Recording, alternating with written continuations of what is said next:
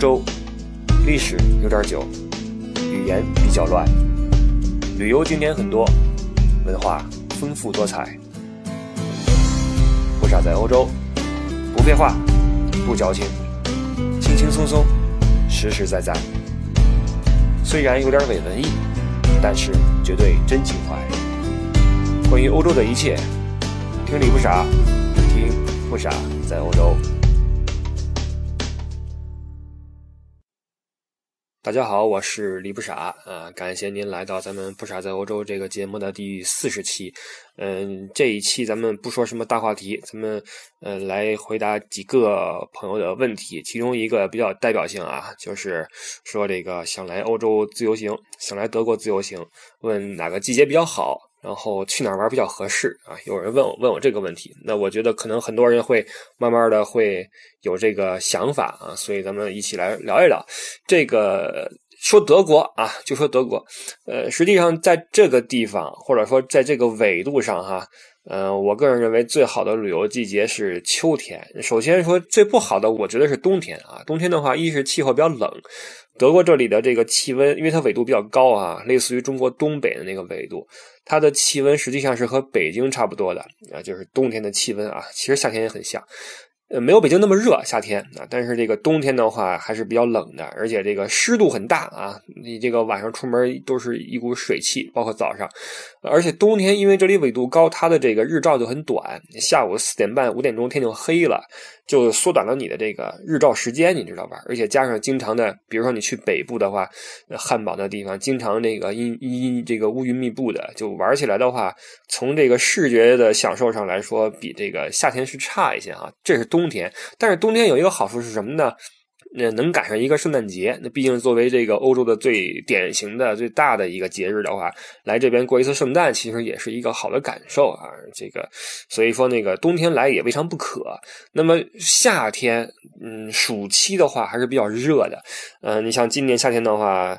前不久，三十六度、三十七度的气温都有哈，在欧洲，这个以前还是不多见的。最近几年，呃，这个越越来越热，所以就是导致这个你夏天来的话呢，一是热，再有一个这个暑期就是旺季嘛，呃，学生们都来玩儿啊，不只是咱们中国的学生，那全世界学生都放假，那那美国的、英国的什么的都在满世界旅游。那你在街上经常能看到这种游学团体，乌乌拉拉来，乌拉拉去的哈，很多，嗯。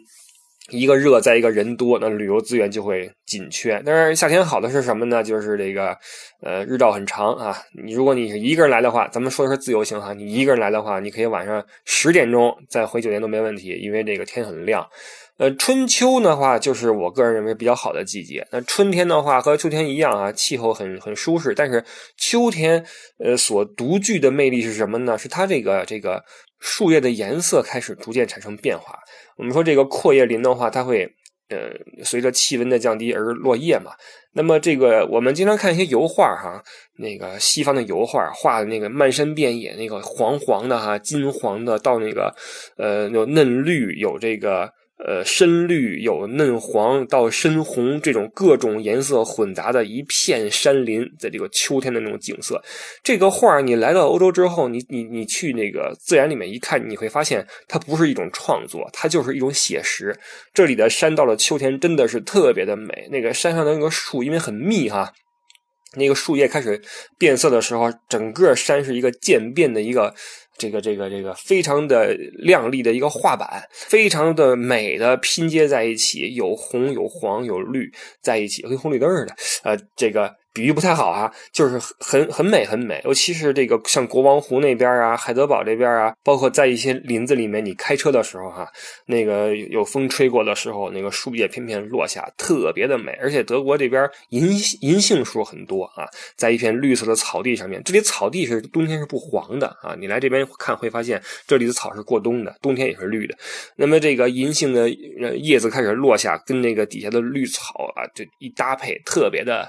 美啊，这个是，所以我为什么说，呃，秋天是来这个德国最最好的一个时节啊，气温合适，然后一开学了嘛，孩子们又回去上学去了啊，这个旅游的市场又重新回到了有序的状态啊，夏天真的是有点乱。你过来之后，你可以租个车也好，或者自己坐车也好，走一走，背个包是很舒服的啊。这个是季节。那么来德国的话，去哪儿玩合适？因为德国也不小，而且地处在欧洲的这个比较靠中间的位置吧。啊，八个邻国在在这一圈啊，怎么玩合适？咱们之前有有说过这个，这个这个德国的一些呃。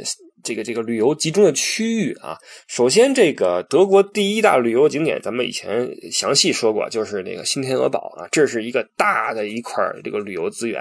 第二个这个这个这个火爆的景点是什么呢？是科隆大教堂啊，科隆一个新天鹅堡，一个科隆，第三是海德堡。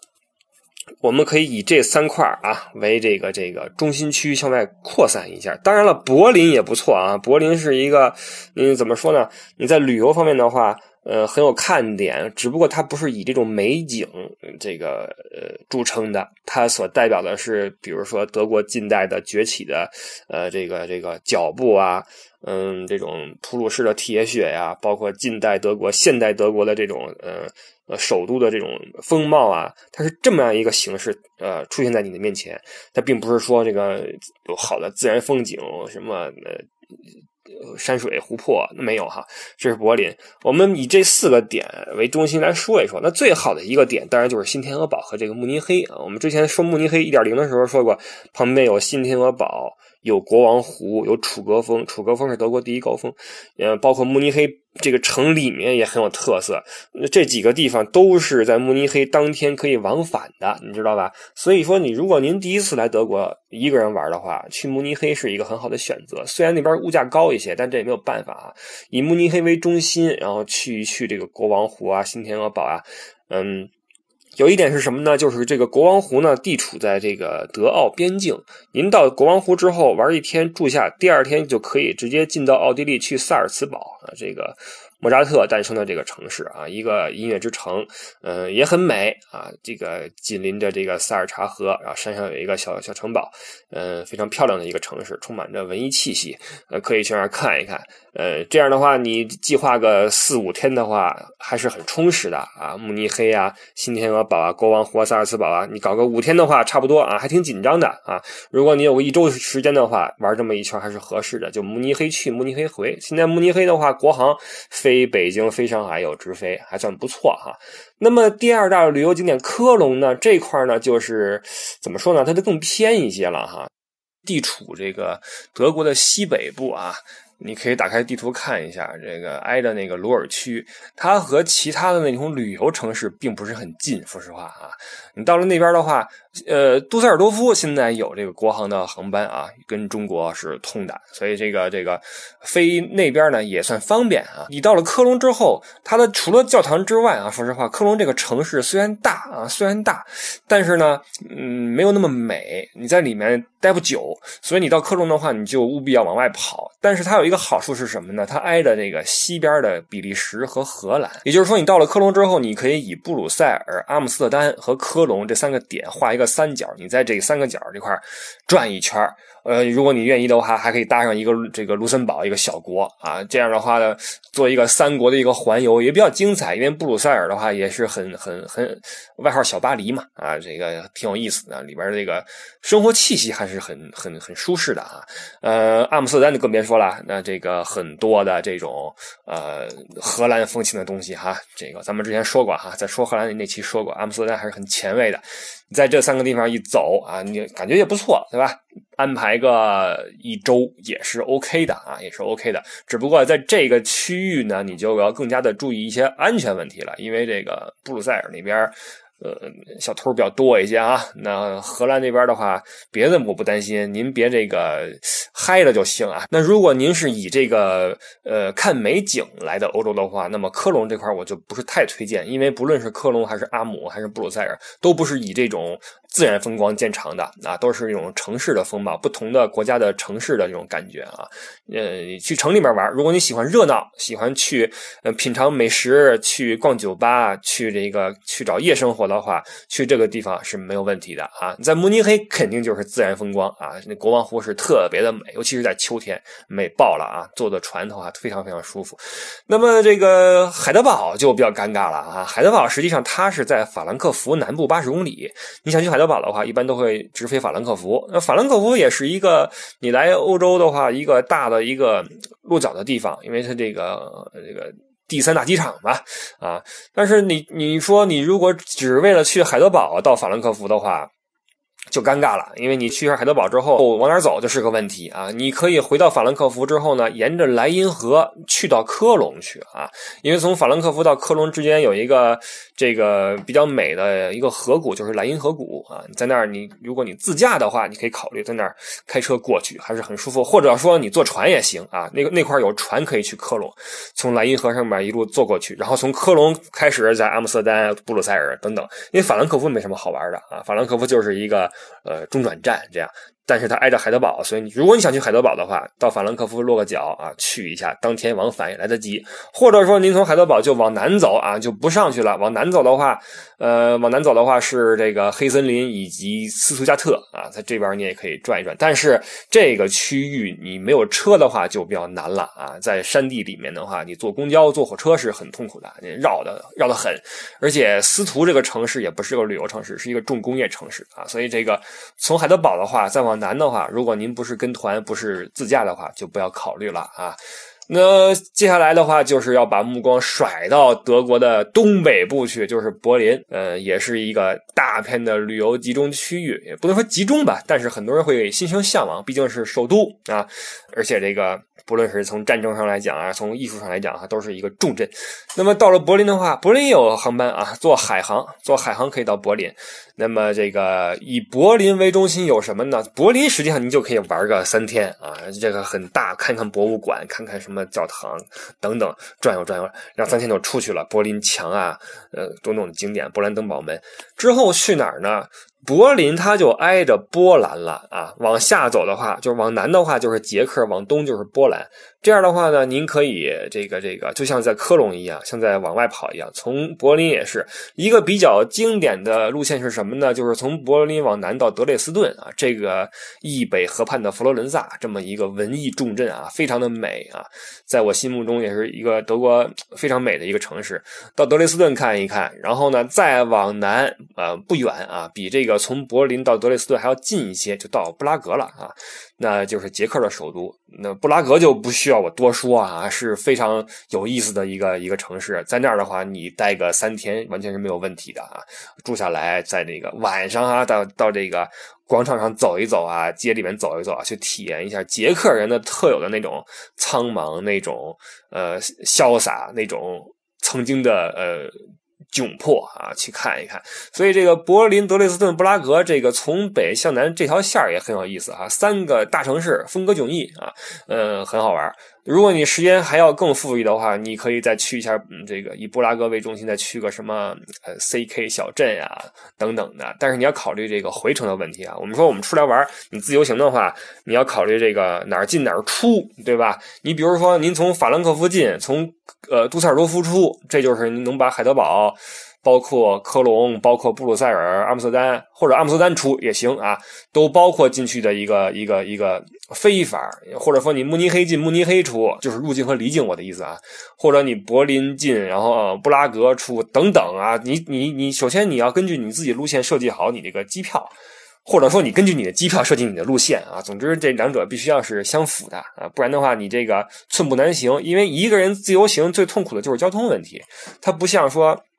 你跟团有大巴车，也不像说你雇一个私私导在这边带着你嗷嗷跑，因为，以年轻人来说，我们嗯，可能这个还没有那么大的可能性，说我一个人，我两个人雇一个人带个车跟我跑，这一天下来人民币也得好几千块钱，没有那个必要，我们就自己坐这个火车去走。那么在欧洲，这个那查火车表就成为了一个你的必备的一个技能，你要去好好的去。嗯，在车站去看一看。实际上复杂是复杂，但是还是很精确的哈。欧因为欧洲的火车站都是那种开放式的，你可以自己进去，然后看一看车表啊，包括在网上看一看怎么去买票等等。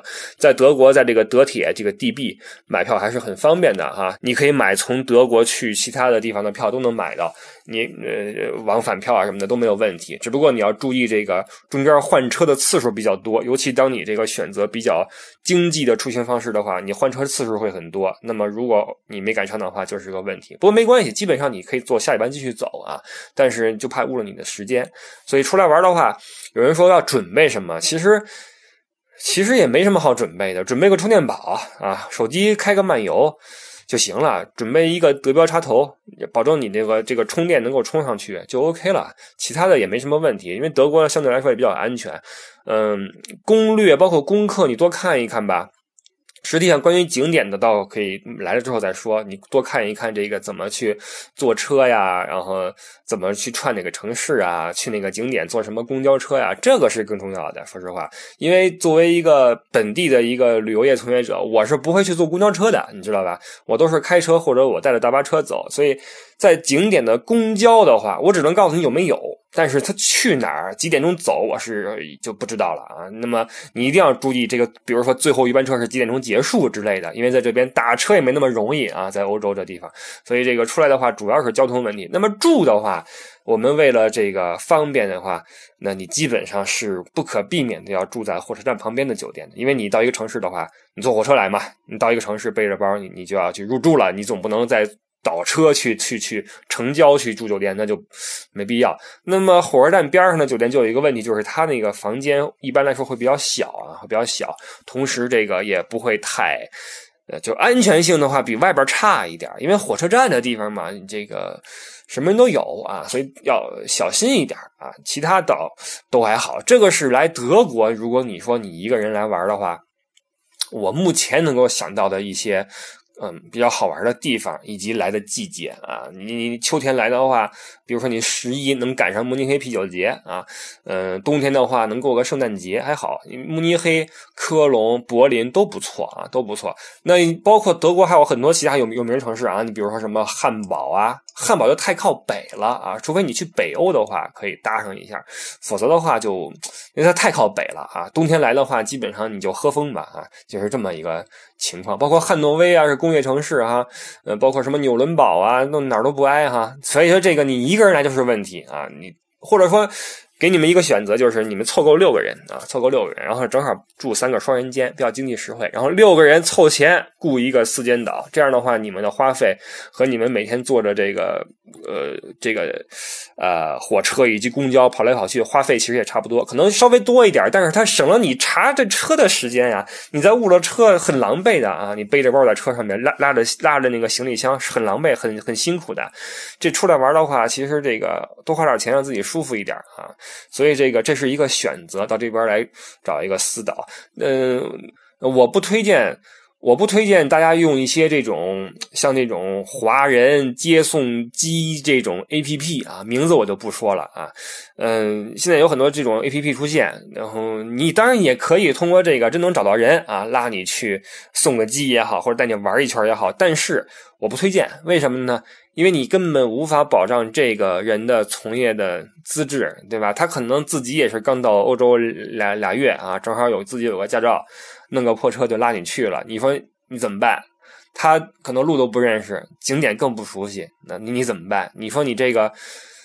你不熟悉还好，再出点什么事儿，那你何必呢？对吧？所以我还是建议各位通过正规途径啊，旅行社也好，或者什么也好，找一些有资质的、靠谱的这种导游带各位开车去玩啊。这种尤其是这种找私导的话，你通过那些现在通过那些 A P P 的话，还不是很靠谱。以后可能会有这么一天啊，这个咱们可以以后再说。旅游业以后会怎么发展，可以以后再再再说。这个是你来这边的有一些要注意的事情。那还有一些朋友。好几个了啊！问说这个不傻，我能不能到时候请你来做我的导游？嗯，这个比较难啊。这个说实话是非常难的一件事情，因为首先我自己是不挂靠在任何一个旅行社下面的，我是一个自由职业者。这也就是说，我哪我每年什么时候接团，接谁的团，这团是什么情况，去哪玩的，我完全不知道，都是随机的啊，都是随机的。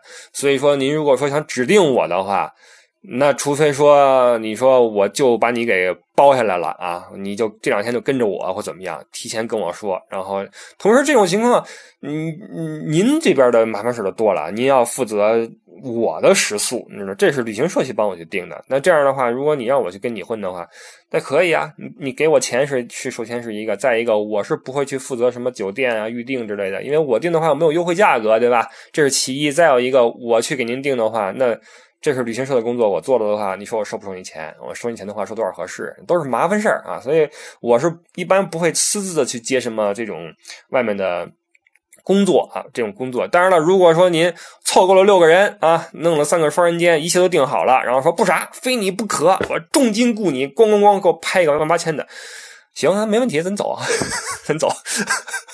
就是这样，当然我们说的都是以德国为中心的一些玩法哈，因为正好有朋友问到这块儿那如果你说你想背着包去巴黎，或者说去罗马，或者说去瑞士，怎么个玩儿嗯，等到你们来问我之后，咱们再从这个音频里面再。再说好吧，因为这东西一说的话就没头了啊，可以聊一聊通宵都聊不完，怎么走啊，哪儿好玩什么的，这只是一个概况啊。关于德国这边，如果您自己来玩的话，一个一个概况，有什么问题的话，因为我一时想不起来，我作为一个。从业者哈，可能我的角度跟大家已经不太一样了，所以说有什么问题的话，得用各位来跟我提，不然的话我也想不起来要嘱咐各位什么。你比如说有很多人问我要准备什么，有什么好准备的呀？来就行了呗，来就行了呗啊！我就想不到会会有什么要准备的事情啊。那这个不少在欧洲啊，今天到了第四十期。呃，上期说了，咱们这个以后是多长时间一更新呢？这个都是问题啊，因为一周一更的话，可能已经满足不了大家的需求了。我居然有朋友跟我说哈，这个我上班时间四十分钟啊，所以请你说四十分钟。我觉得，我觉得这个东西是这样啊，虽然这个说这个东西来说也不用什么稿子，坐下就聊，但是也没有那么的随意，因为这个。嗯，你至少你要有一个框架，你要有一个方向，你要保证这个我说出来之后，你觉得有点意思，对吧？你像今天这个，正好有人来问到，我就来说一说。但是你你发现也没什么笑点，对吧？虽然有一些干货。但是呢，就是咱们这个逗乐就不那么多，对吧？你要想逗乐的话，你就要找一些包袱。这包袱从哪出来的？都是慢慢想出来的，对吧？也不是说随便说着说着就嗨了什么的哈。所以说，这个如果想把一期节目说好做好的话，说个四十分钟，还是需要一段时间准备的。同时，因为这个我的工作性质的原因啊，这个又要出门了哈，又要从这个柏林到。嗯，布拉格到维也纳到布达佩斯，然后再折回来，又是一周多的时间。那么你们也知道，这个在外面跑的时候呢，呃，从早到晚啊，这个有时候比较忙。回来之后，到酒店之后，一是录音的这个设备不是很齐全。呃，剪切设备也不是很齐全，呃，上传的话也会比较仓促，就效果可能也不是那么好。而且说这个需要一个好心情啊，你你自己比较轻松的话，你才能呃逗个乐之类的。那你如果你自己心情不好，你说着说着你你怄气呢，对吧？白天有什么事不对付，你就正生气呢，你也说不出什么好的效果，就是这么一回事这个节目其实，在最开始说的时候，我也没有想到会说多少期啊。我曾经觉得说个五十期可能就到头了，可能再没话说了。但是现在看来，已经四十期了，感觉还有很多的事情可以聊啊，还有太多的事情可以聊。很多人还等着要要我说这个移民的事情，这个大家再多等一会儿，因为这个我。比较陌生在这个领域里面，咱也不是说一个以移民身份在这边生活的，那身边移民的更少啊，因为这它不像美国啊，那边全都是移民过去的，一说都二代三代了，对吧？这个革命家史都给你抖了出来，像我们都是一代，第一一第一代出来的还还在工作，然后这个移民不移民还单说呢哈，像我的话，以后没准还要回国，所以这东西咱们以后。在掌握多一些资料之后，再给大家讲啊，移民啊等等，还有人想听希特勒啊，都慢慢来，好吧？这个来日方长，这个时间也多。那当然了，各位每周之间这个等的时间也比较长，我我也我心里也明白哈。但是这个我尽量这个以后多说一些，然后呢多抖一些包袱，然后这个更新的频率更快一些啊。很快这个旅游旺季就要过去了，到了冬天的话，我相信这个。嗯，更新的会多一些，同时在这个个人的微博上面呢，呃，跟大家这个互动的频率也会高一些。因为这个平时大家这个没什么事儿干，没什么节目听，可以来微博来跟我这儿那个都贫啊，因为这个微博发点东西还是很简单的哈，发个照照片，发个视频什么的还是很简单的，可以一起来玩，咱们就来聊旅游，聊欧洲，聊文化，聊人生啊，聊什么都行，好吧？这个这期比较短，嗯，这个下一期吧，下一期咱们再找个大话题出个整的，好吧？那感谢您今天的收听，呃，李部长祝您呃之后几天生活愉快啊，老样子，好，我们微博见或者下一期节目见，拜拜。